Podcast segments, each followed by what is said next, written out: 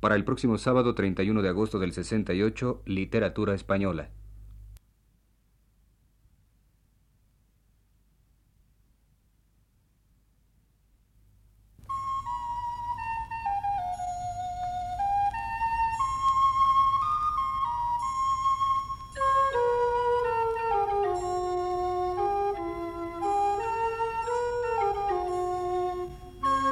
Señoras y señores, les ofrecemos el programa Literatura Española, que prepara para Radio Universidad el profesor Luis Ríos.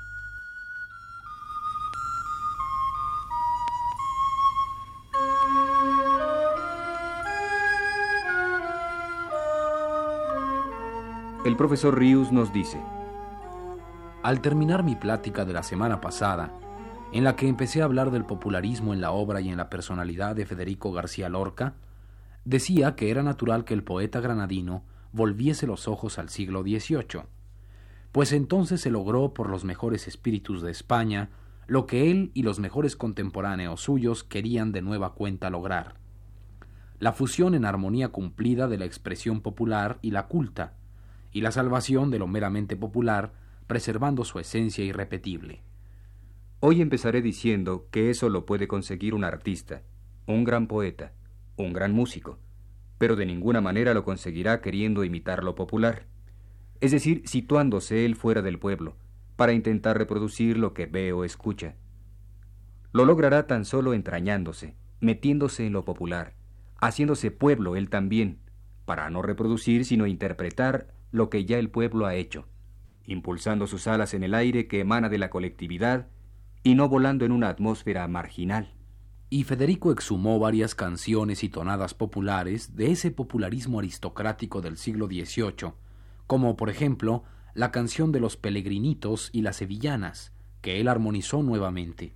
Las sevillanas son poética, estróficamente, seguidillas.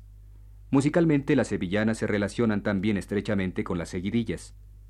Esa forma poética y musical que viene desde el siglo XVI y que alcanza su esplendor en el XVIII y que continúa viva en el folclore actual, rítmicamente atraía mucho a Lorca, pues en su movilidad cabía muy bien la gracia curva, serpenteante y ágil de su palabra poética. La encontramos en varios poemas suyos, alternando con otros ritmos generalmente, como ese poemita dedicado a Irene García. Criada, escribe entre paréntesis Lorca, y que en efecto sabemos que fue la criada de la casa paterna encargado de cuidarlo, a él, cuando niño, y que Federico siempre recordó con tanto cariño, al grado de querer salvar su nombre para siempre con estos versos.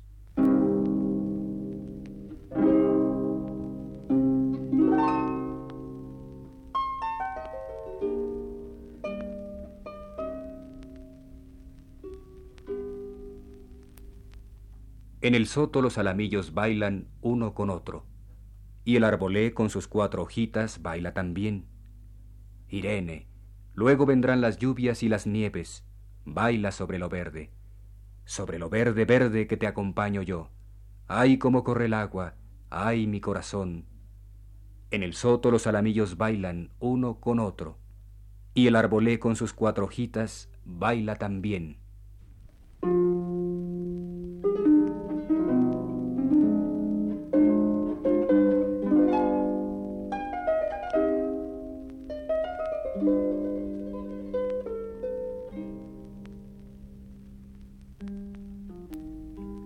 Hace falta, después de haber oído estos versos, insistir sobre el gusto que por el baile tenía Federico. En su poema todo baila. Irene, el poeta, los árboles, y por la ligereza de ritmo que les impone, hasta las palabras mismas bailan. Por eso tuvo Lorca que buscar un complemento en una bailarina para poder realizar muchas necesidades propias de expresión artística. Y al nombre de Lorca irá para siempre unido el nombre de la extraordinaria Encarnación López, la argentinita. Con ella montó sus bailes y sus canciones.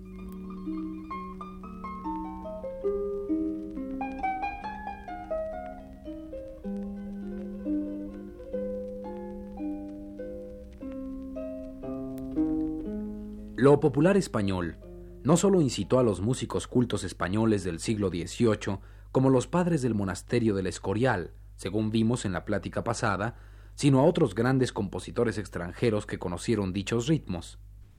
Este fenómeno se dio también entre los pintores no españoles que vivían bajo la protección real en España, como Juaz, Paré y los hijos de Típolo.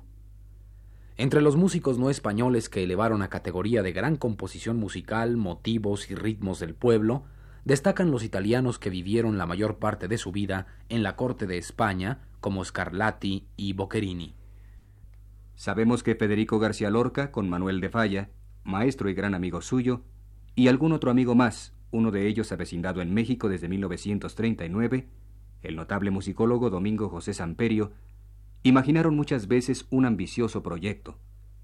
No solo la restauración de la escuela de danza bolera dieciochesca española, sino la extensión de la misma a música de autores como los extranjeros barrocos, que llegara a bailarse a Scarlatti y a Boccherini y a Marcello, y aun la música de autores barrocos ajenos a lo español, pero cuya obra permitiera por otro tipo de afinidades su traducción a danza de la escuela bolera española, como por ejemplo Bach. Pensaron en el formidable efecto que podría resultar de acompañar la danza de obras de esos autores con las castañuelas. Hacía falta una bailarina que reuniera tantas condiciones y tan excepcionales que no consiguieron que ese proyecto pasara a convertirse en realidad.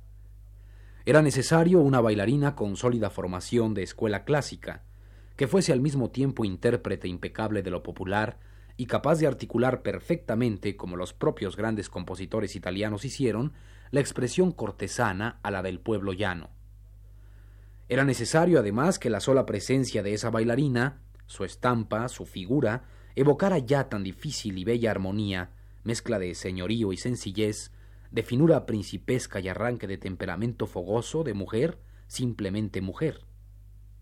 Hacía falta, en fin, que se tratase de una excepcional crotalista, de tal manera dotada que llegase a dar a las castañuelas categoría de instrumento de concierto, pues la idea era que éstas no sólo sirvieran, como hasta entonces habían servido, para marcar el ritmo de la danza, sino para seguir la melodía, y en ciertas frases seguirla nota a nota, marcando la variedad de matices sutilísimos de la misma. Únicamente Antonia Mercé, la argentina, hubiera sido capaz de realizar ese proyecto formidable de Lorca, Falla y Samperio en los años 20 y 30.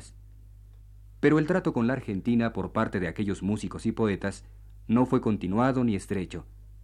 La argentinita, tan maravillosa artista, y que sí estaba estrechamente ligada a ellos, y participaba de otros proyectos comunes, no llegaba a reunir tantas condiciones requeridas para éste. Tuvieron que pasar más de treinta años para que ese proyecto, mantenido como tal por el único superviviente de las tres personas mencionadas, Domingo José Samperio, se realizara y se realizara por primera vez en México, al encontrarse el citado musicólogo con esa bailarina excepcional imaginada por Falla y García Lorca, Pilar Rioja. Para entender que Lorca imaginase proyectos de expresión artística tan ambiciosos como el expuesto, hay que recordar ciertas cosas en las que el poeta granadino creía de manera absoluta. La fundamental es la existencia del duende, una fuerza expresiva poderosísima y misteriosa que, poseyendo al artista, lo transfigura de tal manera que él no llega a ser más que su propio trance expresivo, a manera del místico en su arrebato de unión con Dios. Lorca creía también, y ahora empleo sus propias palabras, que todas las artes son capaces de duende, pero donde encuentra más campo, como es natural, es en la música, en la danza y en la poesía hablada, ya que éstas necesitan un cuerpo vivo que interprete, porque son formas que nacen y mueren de modo perpetuo y alzan sus contornos en un presente exacto. Y como consecuencia de ello, Lorca creía también, y en esto coincidía otra vez con el sentir español dieciochesco, en la posibilidad no simplemente interpretativa, sino totalmente creadora de los llamados intérpretes, actores o bailarinas, ejecutantes, músicos o cantantes, siempre que éstos, naturalmente, tuvieran ese don mágico del duende. Y así escribía. Muchas veces el duende del músico pasa al duende del intérprete, y otras veces cuando el músico o el poeta no son tales, el duende del intérprete, y esto es interesante, crea una nueva maravilla que tiene la apariencia nada más la forma primitiva. Tal es el caso de la enduendada Eleonora Duce, que buscaba obras fracasadas para hacerlas triunfar, gracias a lo que ella inventaba, o el caso de Paganini explicado por Goethe, que hacía oír melodías profundas de verdaderas vulgaridades, o el caso de una deliciosa muchacha del puerto de Santa María, a quien yo le vi cantar y bailar el horroroso cuplé italiano Oh Marie, con unos ritmos, unos silencios y una intención que hacían de la pacotilla italiana una dura serpiente de oro levantado. Y digo que en esta última creencia coincidía Lorca con el sentir español dieciochesco, porque en aquel siglo se produce por primera vez en la historia de España la exaltación del intérprete a un primer plano de admiración, a ese grado que piensa Ortega y Gasset y que expone con palabras tan tajantes como estas. Bajo la arcaica mugre de nuestro teatro barroco y junto al puñado de autores imbéciles que encharcapan la escena, surge desde 1760 una serie ininterrumpida de actrices geniales y de actores egregiamente dotados. Unos y otras de cuna plebeya, salvo rarísimas excepciones. Las actrices eran a la vez que recitadoras, cantantes y danzarinas. Las actrices sobre todo debieron poseer condiciones geniales y representan uno de los más ilustres brotes que ha tenido la feminidad española. Nadie les había enseñado la gracia que a borbotones hacía manar de sí y arrebataba a todo el mundo. Su popularidad no tenía límites.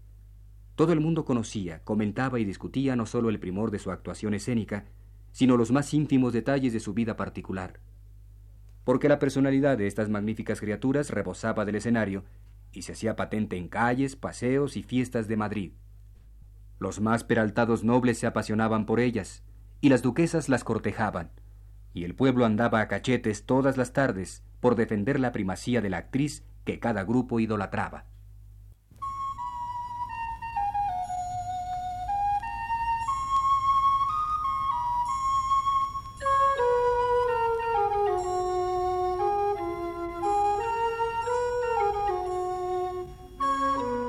Hemos presentado a ustedes, señoras y señores, el programa Literatura Española, que prepara para Radio Universidad el profesor Luis Ríos.